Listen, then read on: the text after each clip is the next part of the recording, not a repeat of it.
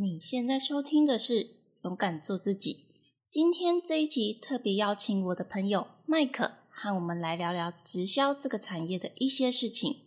如果你未来有想要加入直销产业，或是对于直销有兴趣，透过今天的分享，希望能够帮助到你在直销这条路上走得更顺遂。那我们就赶紧开始今天的节目吧。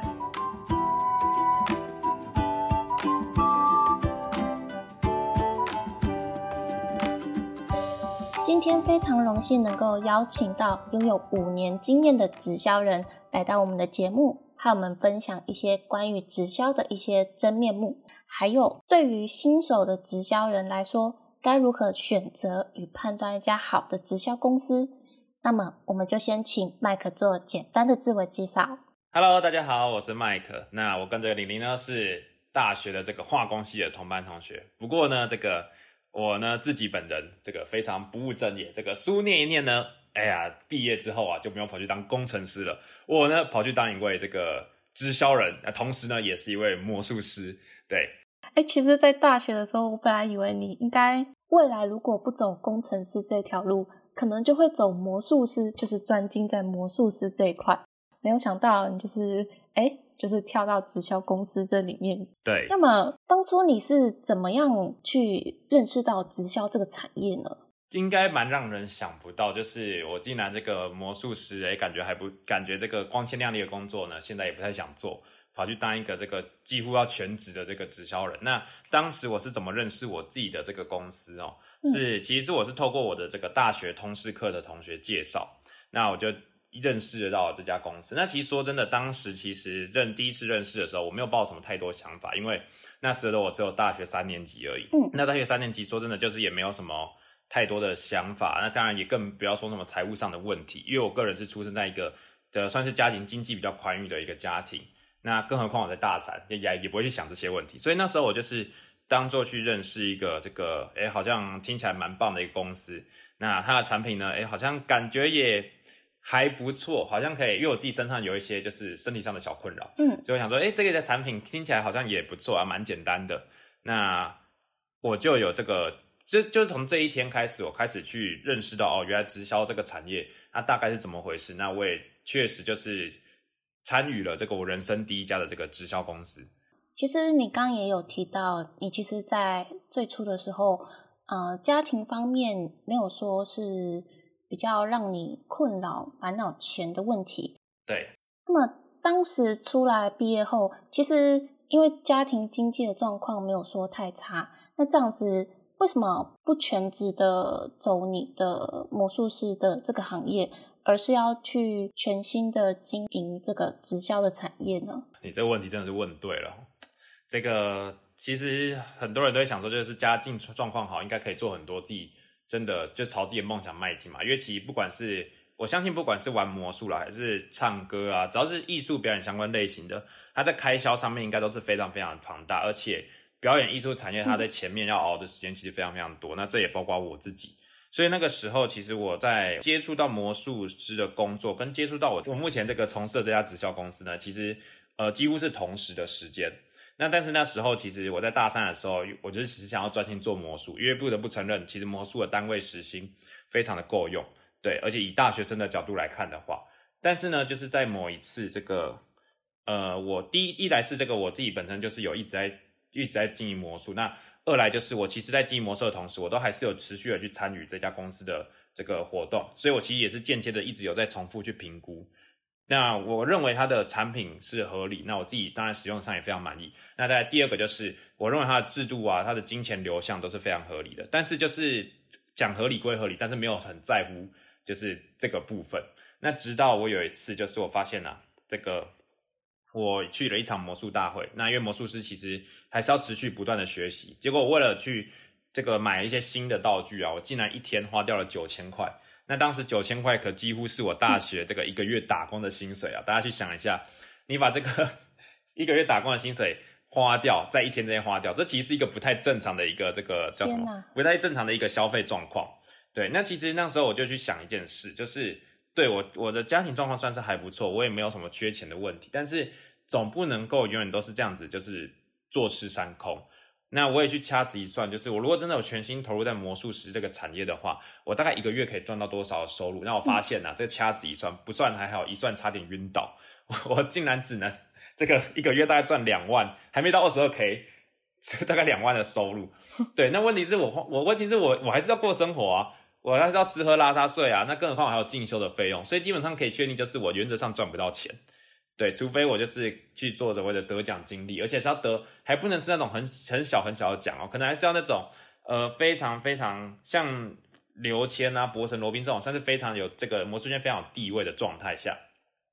我才敢说我真的可以赚到比较这个高的收入哦。对，所以大部分的情况下，其实当时我就有认清了，压根在这个产业啊，诶，它可能比较适合当做兴趣，它比较不适合当做工作来做。因为他的收入上状况实在是太不稳定，对。那其实那时候原本我第一个想到的倒也不是这个直销公司，我第二想到其实就是继续念书下去，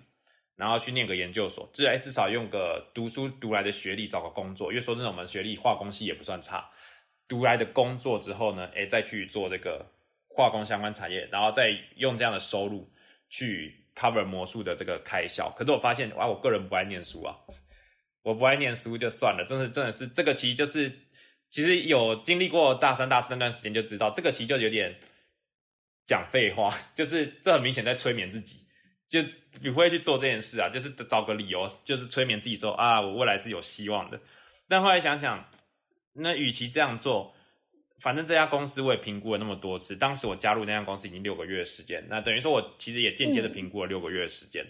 那与其我自己也确定这个公司它是没有问题，它是确实是可以经营的，可以让我获得一种不同的收入品质。那既然这样，不如好好拼一次，好好去试试看，对，认真的去给他试试看。所以也就是在那个时间点，我开始去认真的去经营这个产业。嗯，化工系其实出路算是不错，只是问题是，我觉得也是需要有一定的热忱，才可以在这个化工的领域才做的比较长久一点。如果说没有什么热忱的话，其实不管是在念研究所、念书，或者是找工作，其实都会觉得，哎，做起来好像蛮痛苦的。而且，其实我很害怕走化工系，是因为我们我们两个的大学教授很常跟我们讲说，就是哎，这个学姐啊，毕业之后去什么台插电，然后就赚了很多钱，可她做不了多久就离职，越受不了。那这种生活到底谁想要？就是钱不会少，没有错，但是你能做多久就是个问号。对，就是变成说你要选择钱，还是你要选择生活呢？对，更何况当时我不知道玲玲你还有没有印象？当时大一的时候，我们有个教授说去这个台插电公司，就是他的起薪期就六万，哎，起薪还其实相当不错的一个起薪哦，大学学历。但是现在你回去看，不知道有没有注意到类似报？现在回去看硕士的这个起薪啊，一样同一间公司哦，但硕士的起薪只差四万八。哎，我我怎么印象好像好像才四万出头？哎，对，就是当时我们大一，其实那时候那一年，我就是认知到魔术不能够当完全当职业的时候，那年我们也大四了。嗯，其实那个落差那时候就已经开始出现，所以我就更，其实我某种程度上我也更笃定说。呃，只靠学历不见得是一个最好的方式，可能还是需要别的东西去支撑。确实，而且其实你的魔术能力是真的是算蛮厉害的。我记得在大学的时候也是有不少的合作邀约，邀请你去表演魔术的，然后你也是得过不少的奖项。所以，其实整体来说，你的魔术技巧已经在台湾里面算是蛮厉害的。也不敢说蛮厉害啦，至少可以秀一下。就是我得了五个奖，对，但是我的这个收入呢，却不像有五个奖的样子。所以就好像在台湾魔术这一块没有发展的比较好，所以即便是今天你可能魔术的能力比较强，但是你的能力跟收入是不成正比的。对，那这当然也跟经济大环境有关，所以其实也就是考量到这几个点之后。我就去尝试了这个直销这个产业。其实很多人都是听到直销，他们去听说明会啊，一定会讲到就是钱这一块。对，有九成的人呢进直销公司都是奔着钱而去的。那我就很好奇啊，因为我其实没有加入任何直销公司，我只是有听过说明会啊。那我对于他们在说明会上讲。钱这一块的时候，就一直有一个疑问，就是会认为说，直销这个产业真的是能够赚到钱吗？哦，这个你问了一个非常好的问题，所以我相信这个在网络上呢，也是大家很容易讨论的沸沸扬扬的问题，就是对，呃，直销公司到底能不能赚到钱？你很常常看到一些关于直销的这个报道，尤其是负面新闻的时候，就会看到下面一堆人讲说什么直销都是骗人的啊，直销只有上面赚到钱呐，然后直销大部分都赔钱呐，然后只有少数人赚到钱。好，那我先讲一个，就是基本上就是呃，我的认知上，就是以合法合理的有落地的公司来看，基本上在各行各业，只要你愿意去付出你的努力，它绝对都可以赚到钱。但是我知道这句话讲的很像，就是就是好像几句就是谁都可以讲的话。那今天这个直销公司究竟是不是可以赚到钱？我必须我会很肯定的告诉大家，绝对可以。但是为什么会还是会有那么多人，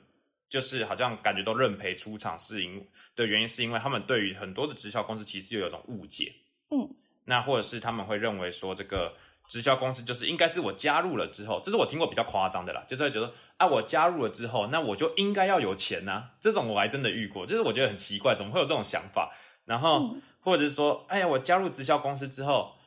这个我应该一年内我就要赚到钱，我甚至要发大财，但这就不合理。其实就是一般的工作，一年，呃，我这样讲哈，也不要讲一般的工作，讲股票投资好了，长远来看都不见得一年之内你就可以赚到钱，有些是真的要放很久很久。那你怎么会认为一个直销公司它就有义务让你一年之内就一定要赚到钱？这件事其实本身就很吊诡。对，那我再举个比较极端的例子了。我们出社会去工作，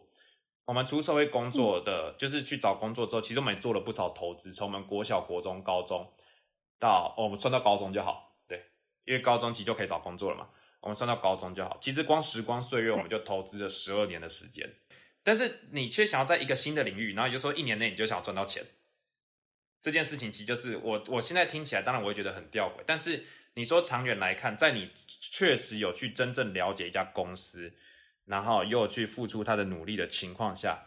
一间直销公司绝对你是可以赚到钱的。那因为我们后面还有一些相关的这个讨论内容嘛，所以这部分我就不讲太细，我们把它放在，我就把它放在后面的一些这个题目里面。好，其实直销啊，在过去，因为我听了蛮多场的说明会，所以我大概也知道直销。的过去的历史，直销最初的那个模式是透过挨家挨户的登门拜访，然后销售产品这样子的形式。那其实随着时代的变迁，现在的直销的一些商业模式其实非常的多元化。那基本上来说，其实直销公司应该还是会有一个比较主流的商业模式吧？那你能不能和大家分享一下？直销的这个产业，他们主要的商业模式到底是什么呢？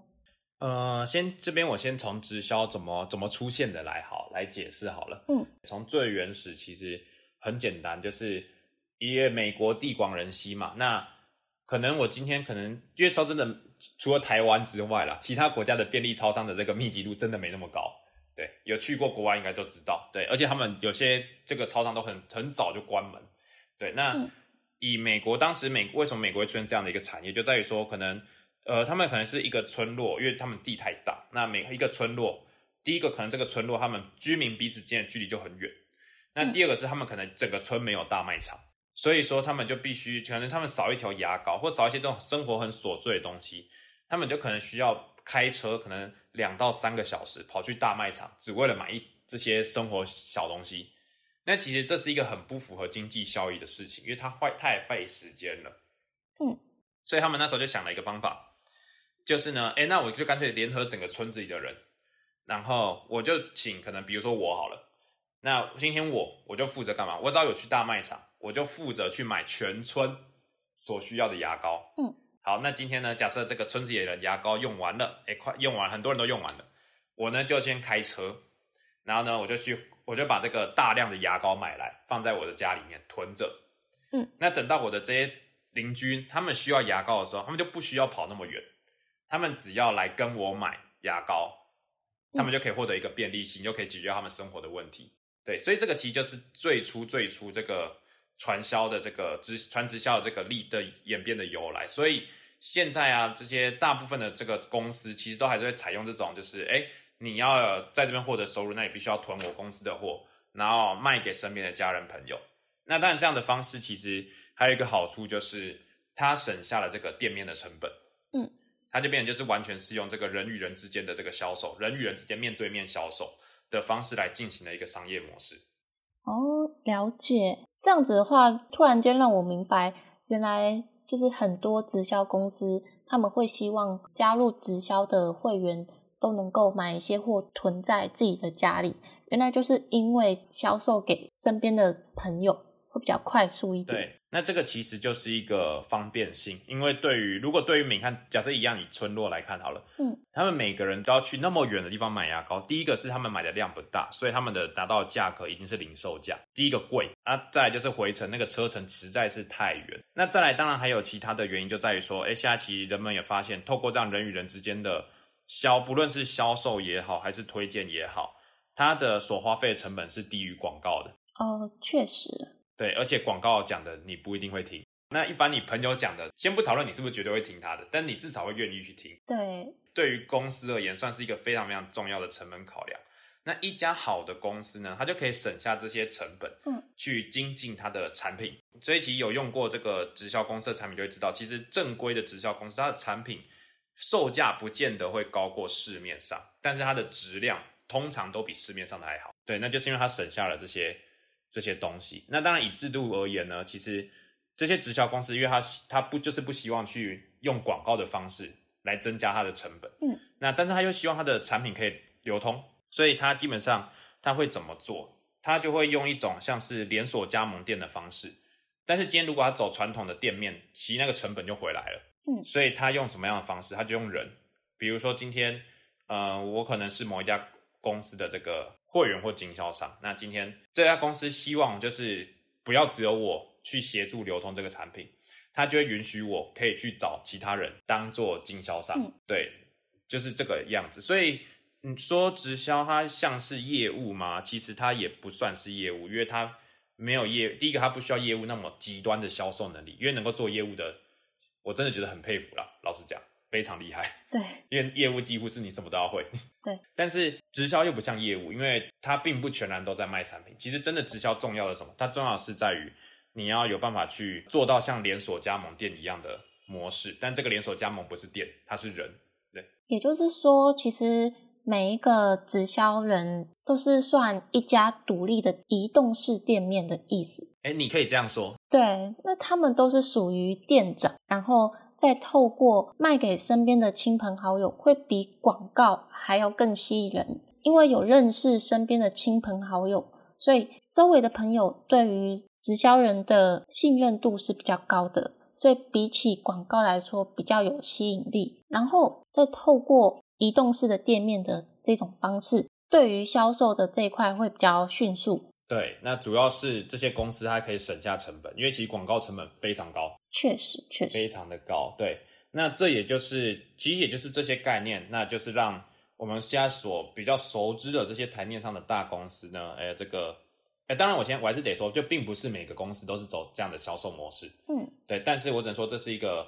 呃比较大宗的公司，它是走这样的一个行销模式。对，那理由其实就不外乎省成本，然后又可以同时扩扩宽它的商业领域。了解。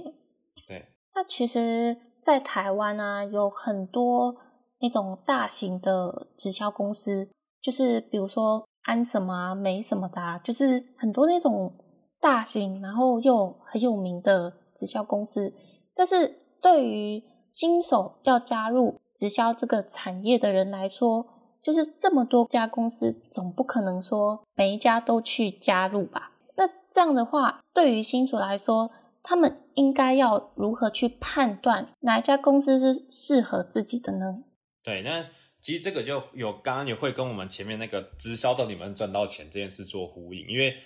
能不能影响你赚到钱的其中一个方式，也是你自己选择的公司好不好？这就像你去找工作一样，你如果找到一间就是快要不行的公司，你应该不会去他那边上班。嗯，重点是找工作其实大家会啊，而且找工作其实再怎么样，他就是领薪水，那薪水没领到就就拍拍屁股走了嘛，其实也没什么损失。但是呃，直销公司算是一个大家比较没有，就是比较一知半解，那就顶多听过，顶多参与过，但是不是真的了解不知道。对，那怎么判断哦？这个我要先问一下玲玲，玲玲，你知道台湾光是台湾哦，合法的直销公司有登记的，你知道有几间吗？给你猜猜看，几间呢？对，我猜应该是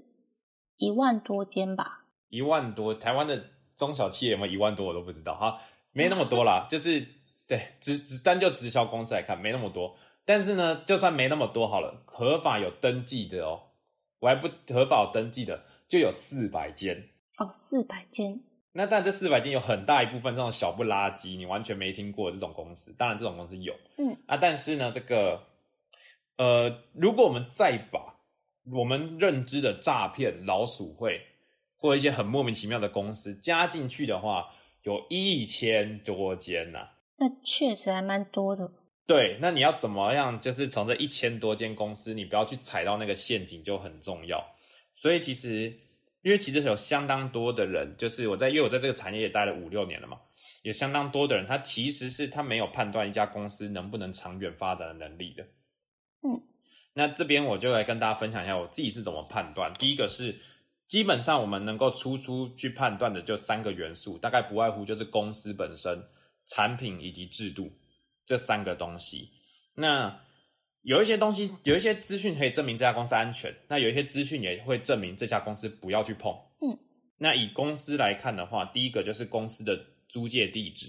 因为有一些公司它会租在一些很奇怪的什么阴阴暗暗的小巷子里，然后可能就租了一家公司，这种这种是有的哦，这种事情。那这种其实基本上我就不太建议你去碰它，就是因为、呃。玲玲，你我问你哦，你有没有看过 LV 开在阴阴暗暗的小巷子里的？不可能，LV 一定是不可能，对不对？对开在光鲜亮丽的那个场所。任何的大品牌，它都不太可能开在这种阴阴暗暗的小巷子里，对不对？对，那今天一家直销公司，它如果想要做大事、做大它的商机的话，嗯，它又怎么会开在一个阴阴暗暗的小巷子里呢？有道理。对，这其实是一个比较，当然这是一个比较粗浅的一个判断方式。那甚至有些公司有一点可以说是空壳公司，它就是登记在那个地方，但它不是在那个地方。这种公司是有的。那当然这个也不限于传直销产业，任何产业都有这样的例，都有这样的例子。嗯那再来，其实除了公除了地址之外，就是公司自己的成立的时间，其实也非常非常重要。那当然，成立时间并不是说完全定死的一个标准，因为我们都会跟大家，我们都会尽量说，就是选择一家好的直销公司，不要去选那种五年内的公司，为什么？因为五年内的公司它是一个，就是包括创业也是，因为五年内属于一个非常容风险的一个时期，嗯，它有可能会直接倒，它有很很有可能会倒掉，尤其是在传直销这种与消费者直接合作的这种状态下，因为这个产业它不是稀巴啦，就是往上冲，就是 B G 直接往下掉，但它不会立刻往下掉，它一定是要等，你要你还是要得给它两三年的时间去观察，嗯，对，所以有一些公司它就是可能它并不是一个那么完善的一个公司，那有时候创业创一创啊，可能五年内就收起来了，这种公司是有的，对。所以我们都会建议说，五年内的公司不要去碰它，因为它会有蛮有蛮高的一个风险性，就像是那种未上，就是那种准备上市的股票，大人都会跟我们讲说，尽量不要去买，就是因为它有很高的这个风险性在。就是它还需要一点时间。对对对，虽然说这种公司其实做得好，它是高成长，但是它的高风险不见得一般人承受得了。了解。再来就是第三个是第三个，一般大家应该不会做啦，但是其他也是一个我觉得是一个可以去评估的点，就是一家好的公司，它绝对会有所谓的会员申请书或经销商申请书，有其中一个就好了，有其中一个就可以。那在法令上，如果它是一家合法的直销公司，它的法令跟契约绝对会写得非常完善。那以最著名的这个诈骗案例广西南宁诈欺案来讲好了，很多人都很那边的很多就是逃出逃者。他们都说他们契约是用纸跟笔写上去的，那这种契约你敢签吗？哇，这个太草率了吧？对，但是如果他是个诈骗集团的公司，那他就有可能这么草率，甚至他在契约本身就会有很多的漏洞。但这个都要讲详细去看契约嗯，才会知道。那这个是公司的部分，那当然产品的部分，其实这也是大部分的人可以去比较可以去去发现的，因为产因为公司它有点像是有时候玩一些。文字游戏其实你有时候不是很好发掘。那产品的部分有几个东西可以去让你去做判断。第一个就是这家公司呢，它的产品有没有独特性或者是必要性。嗯，因为有一些公司它的产品很不见得不好，但是它的产品压根在生活中你就用不到。对，那他竟然因为讲的商周曾经讲过一个一个一段话，但是原文我忘记了，我只我把它阐述出来一下。他就是说，就是解决问题就是最好的商机，还是助人就是最好的商，好好像是助人就是最好的商机。那相对的，你要能够助到，你要能够帮到人，那一定是要去帮他解决某个问题。嗯，但是当他做的这个产品没有办法解决某个问题的时候，他又怎么会有商机？哦，确实，对，那这必须性，他如果没有他的必须性，那就代表说我不需要选你。对，嗯，那你在经营上的话，就会出现比较大的障碍，因为它就不是一个必要性。那还有的就是独特性，有些公司它可能产品不多，尤其现在其实越越来越流行公司产品不多的公司，但是不多其实没有不对。那因为你如果那那几项卖得好，其实当然也是很棒。对啊，但是你的产品如果不多，它又不够独特，它又是一个在外面随时随便可以找到替代品的话，那这样的公司一样，请你不要去碰，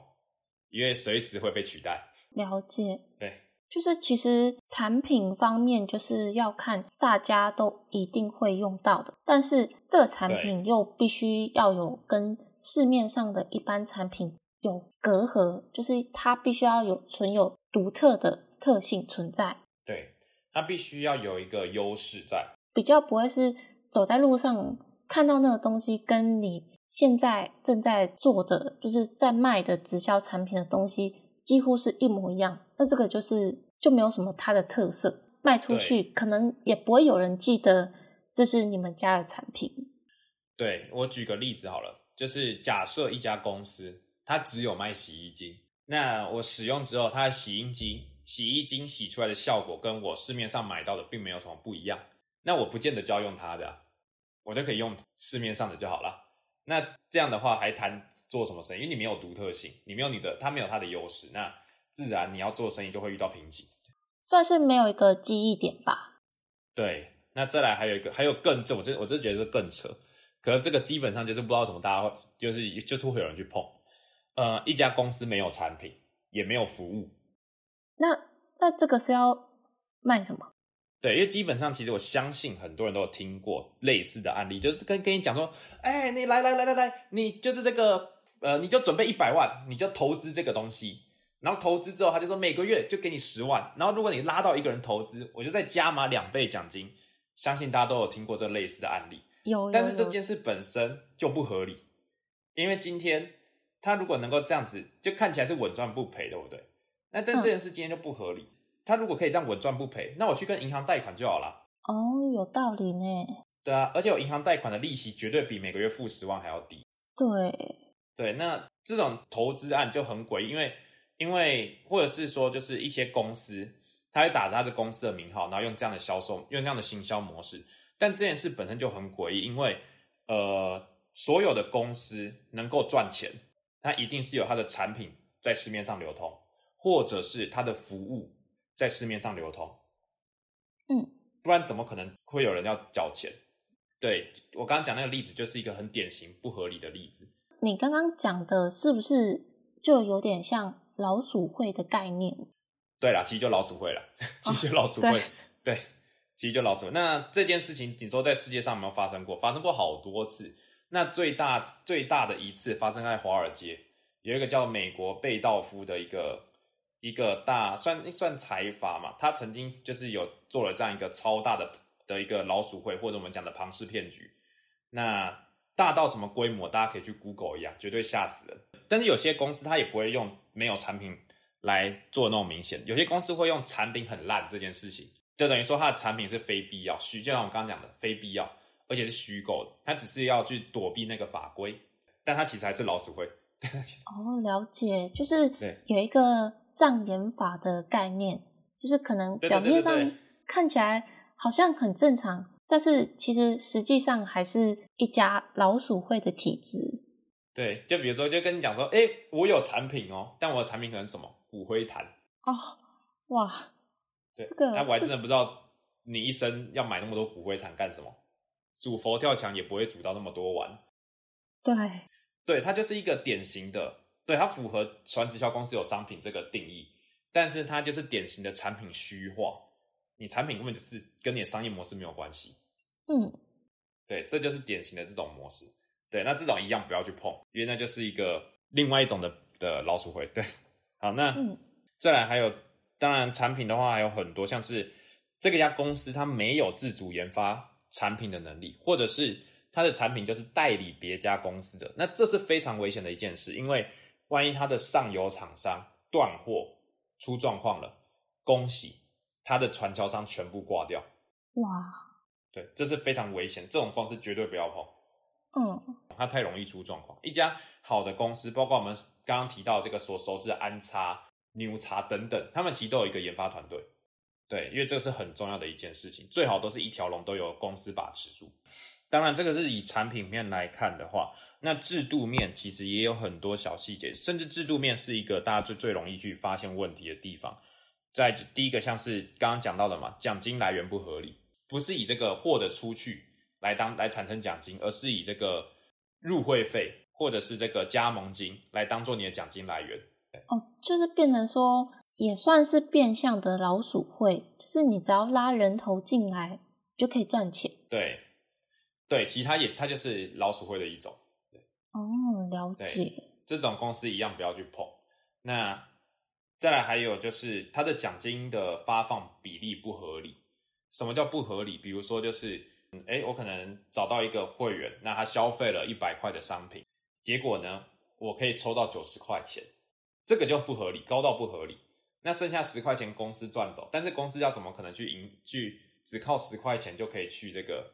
去 cover 它所有成本？有可能可以啦，就是它的产品很烂，真的这这就有可能。但是问题是，那产品很烂，那还做什么？那就没办法做啦，因为产品很烂，早晚被看出马脚。确实，这样子看起来就是应该会有其他的门路，然后并不是用产品这个最主要的的商业模式。对，那以制度来看，还有一个就是这个可能大家比较不好想象，那就是正常的直销公司，包括我自己经我自己经营的，以及就是我们刚刚提到那几家老牌子的，它会有一个机制，就是你的这个下线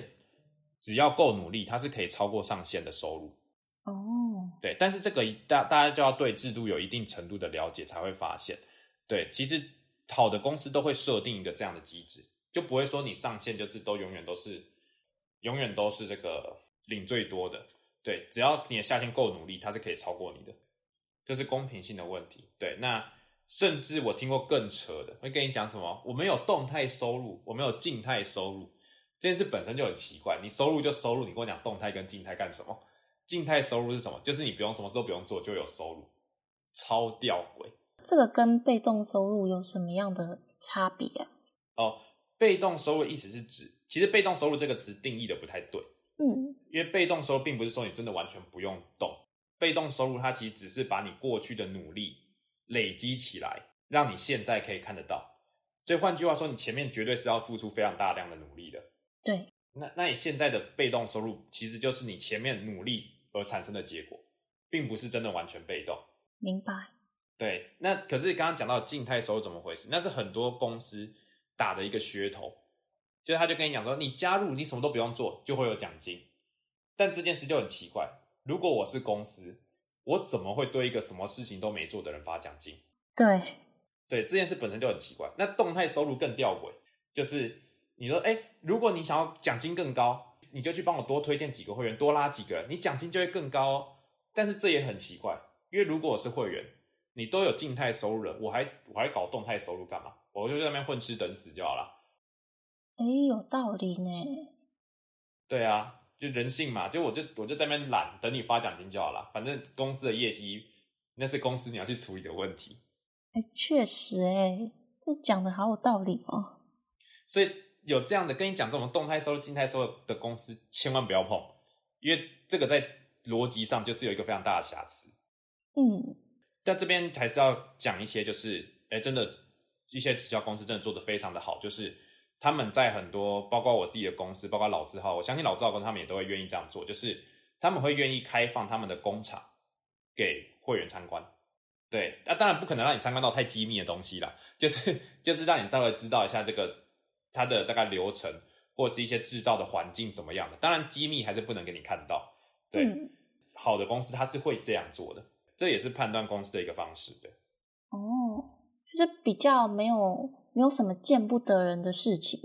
就是会让会员知道，哎，他们这家公司就是正常的公司，然后让你们看一下，就是公司内部的运作方式这样子。对，那这里指的不是影片哦，这里指的是真的可以去现场看，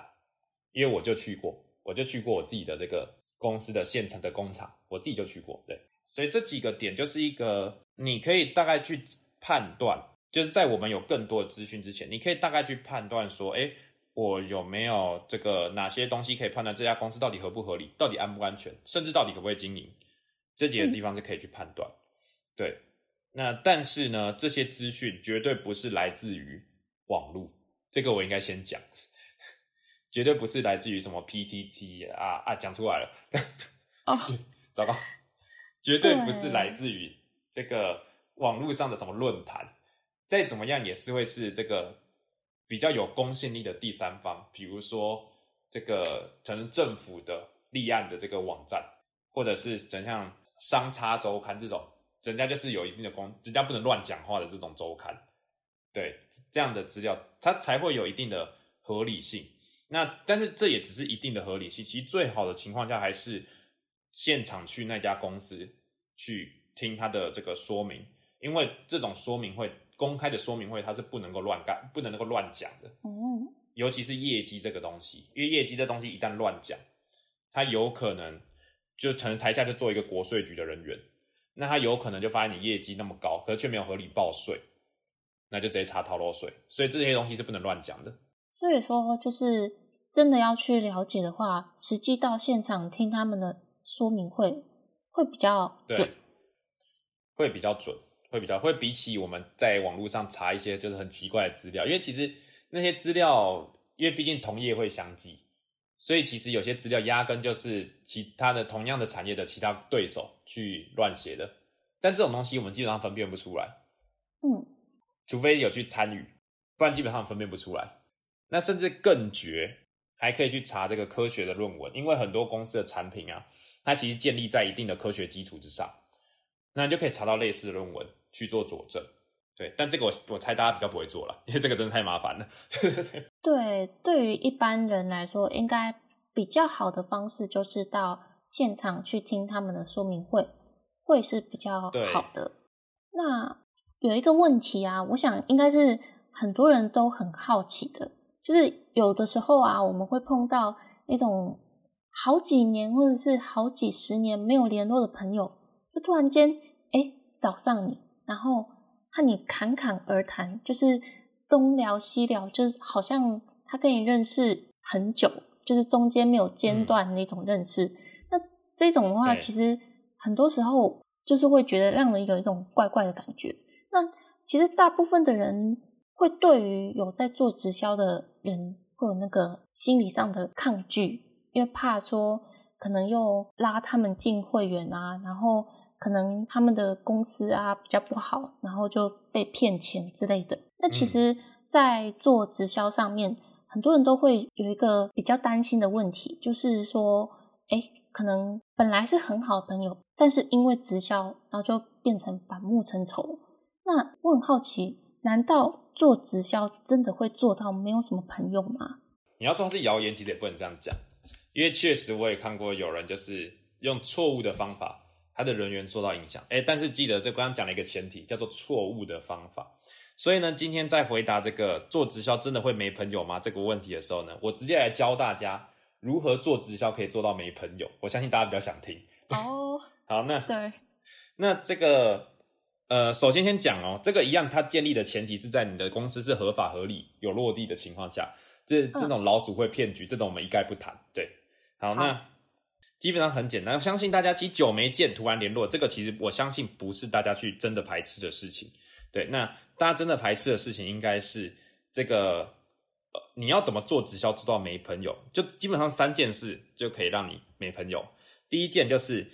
你见到朋友，你就基本上你完全不顾他的心情，你就只想讲你自己的产品。那这个就不符合人际互动嘛，因为人际互动不应该这样啊。对，那这个时候呢，恭喜你，你就进入了这个做直销做到没朋友的第一个门。好，那第二个呢，就是呢，你呢用骗的方式经营，明明就是要约人家这个说明会或评估你的公司，结果你跟人家说去看电影、去唱歌，那任谁都会不爽啊。哦，对，就是有一种被欺骗的感觉。对，这已经不是什么直不直销的问题，这个是骗的问题。所以基本上这个就是一个不良示范。那这个其实我也觉得很奇怪，就是不知道为什么很多人就是经营这个直销，就认为要用骗的。但你用骗的，不就更代表你的公司不能做吗？哎，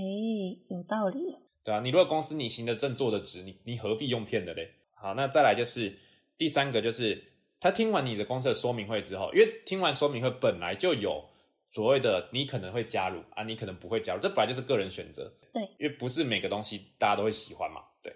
那但是呢，就是听完这个说明会之后啊，他可能没加入，你就再也不理他了。天哪，这个好势利眼呐！对，这个是一个。非常，当然现代人忙哦，说说真的，难免大家会慢慢的没有联络，这个其实也没什么好奇怪。但是就是有时候毕竟还是要说做人不要那么势利。对，既然大家都是朋友，那真的也没有必要说，就是我们我自己在受到这个我们公司的教育的时候啊，就会讲说这个我们会听完说明后，总共会有三种人。那前面两种是加入的，一个是要经营要做的，我们叫他经营者；一个呢是只要消费的，我们叫他消费者；第三个呢。叫做没有加入的，那你猜我们叫他什么？潜在客户吗？不要想歪，我们就叫他好朋友啊！哦，就叫对，原来 对啊，没人说你没加入就不能当朋友嘛，对吧？哦，对对对对 对，所以其实就是这三点就会是像是刚刚讲的不顾朋友心情、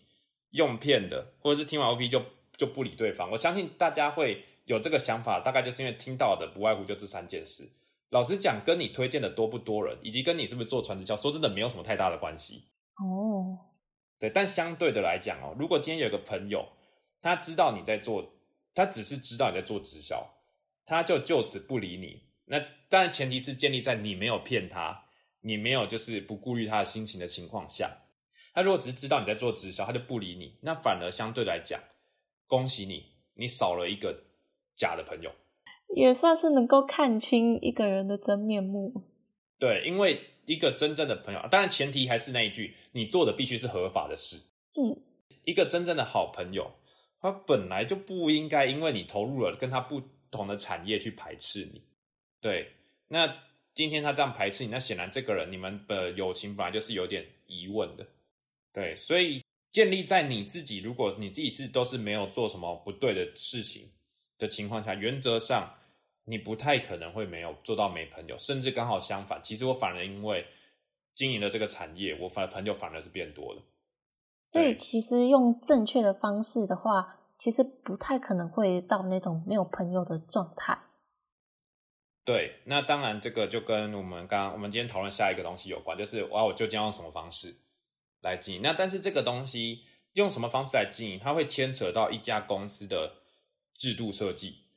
对，那。但是呢，原则上一言以蔽之的话呢，就是给我听话，好好好做，听谁的话？听在那家公司成功者的话。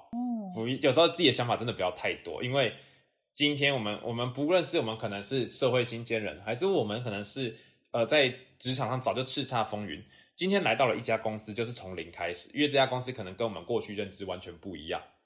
对，那既然是完全不一样的话，过去的经验不见得适用在这里。所以最好的方就是好好先听成功者的话，先去学这个你选择的公司该有的这个技巧，然后千万不要认为加入公司、加入直销公司就是发大财的开始。没有，没有，你就是要努力过一段时间。没有工作不用努力的，我们为了找工作都至少努力了十二年，国中国诶国小国中高中了，那怎么会认为加入直销公司可以不用努力嘞？加入。哎，对，要是不用努力，那小的时候就直接加入直销公司。对，我老实讲啊，要是不用努力哦，他大概就老鼠会。哦，对，还记得前面讲的吗？就大概就老鼠会。对，对嘛？那直销老实讲，因为毕竟现在我们也出社会这么久，那我又有很多的会员是来自于不同的这个领域。你要我说直销到底好不好？老实讲，我必须说，它是一个相对一般创业。甚至可以说是比一般的工作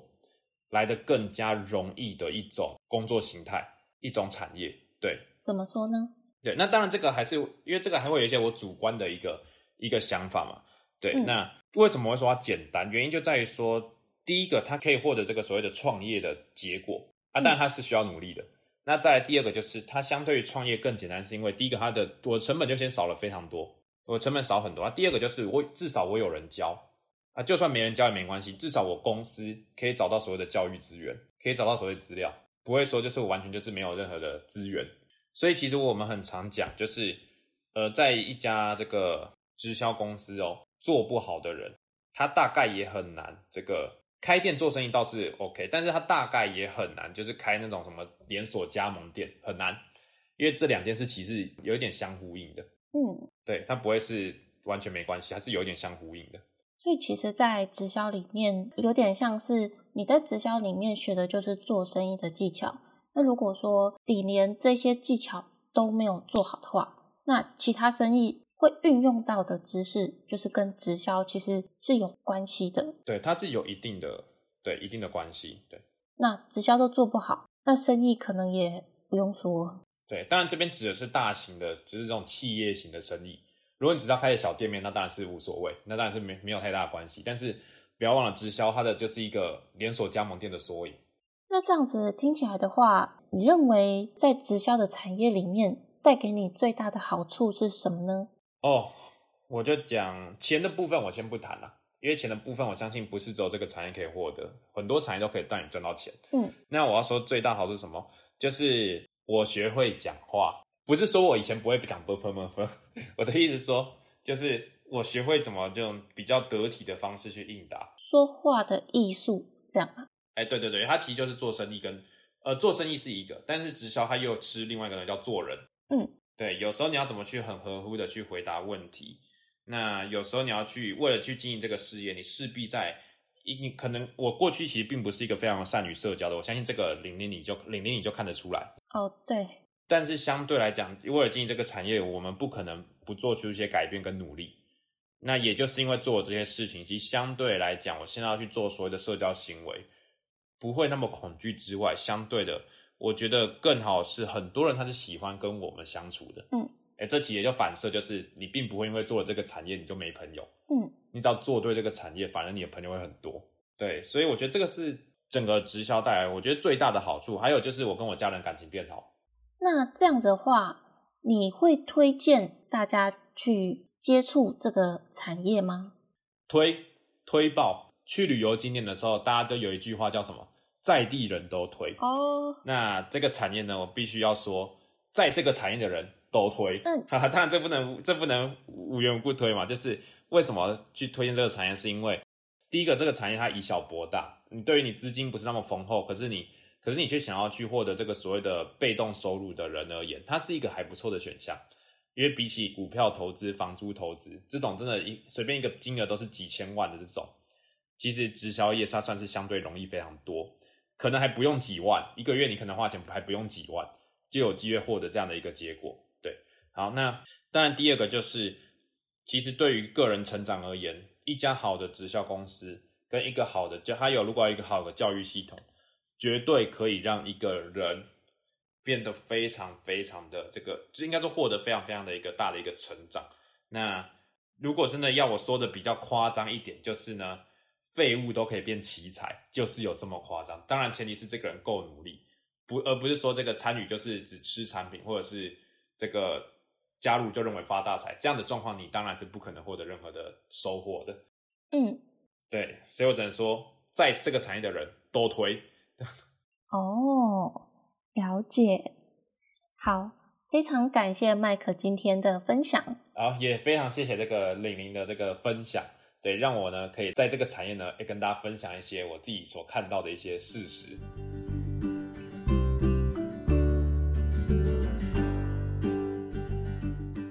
总结一下今天的重点：重点一，一般人如何判断一家直销公司是否安全呢？基本上，台湾大约有四百间合法登记的直销公司，如果再加上非合法的，比如说老鼠会，大概会有一千多间。那么，该如何从这么多间的直销公司中避开地雷的直销公司呢？麦克说有三个判断标准：一、公司本身在租借地址方面，如果你选择的直销公司地址在阴暗的地方，那就建议不要去接触。那直销公司成立的时间也最好不要选择五年以内刚成立的公司，因为风险性比较高，容易会因为经营不善而倒闭。再来，当你要正式加入直销公司前呢，在写会员申请书或者是经销商申请书，如果直销公司都用草率的纸跟笔制作出申请书，那建议不要去接触。判断标准二。产品，直销公司的产品必须要有独特性跟必须性。这样做的好处是代表市面上有需求才会有商机，而且产品与市面上是有区别的，让大家想到某个商品就想到这个直销的品牌，才会具有很高的独特性。还有要注意的小重点是，是不是直销公司亲自研发出来的呢？因为如果直销公司没有自主研发的能力，一旦遇到上游厂商断货的话，就会没有办法进行销售，也就意味着没有收入来源，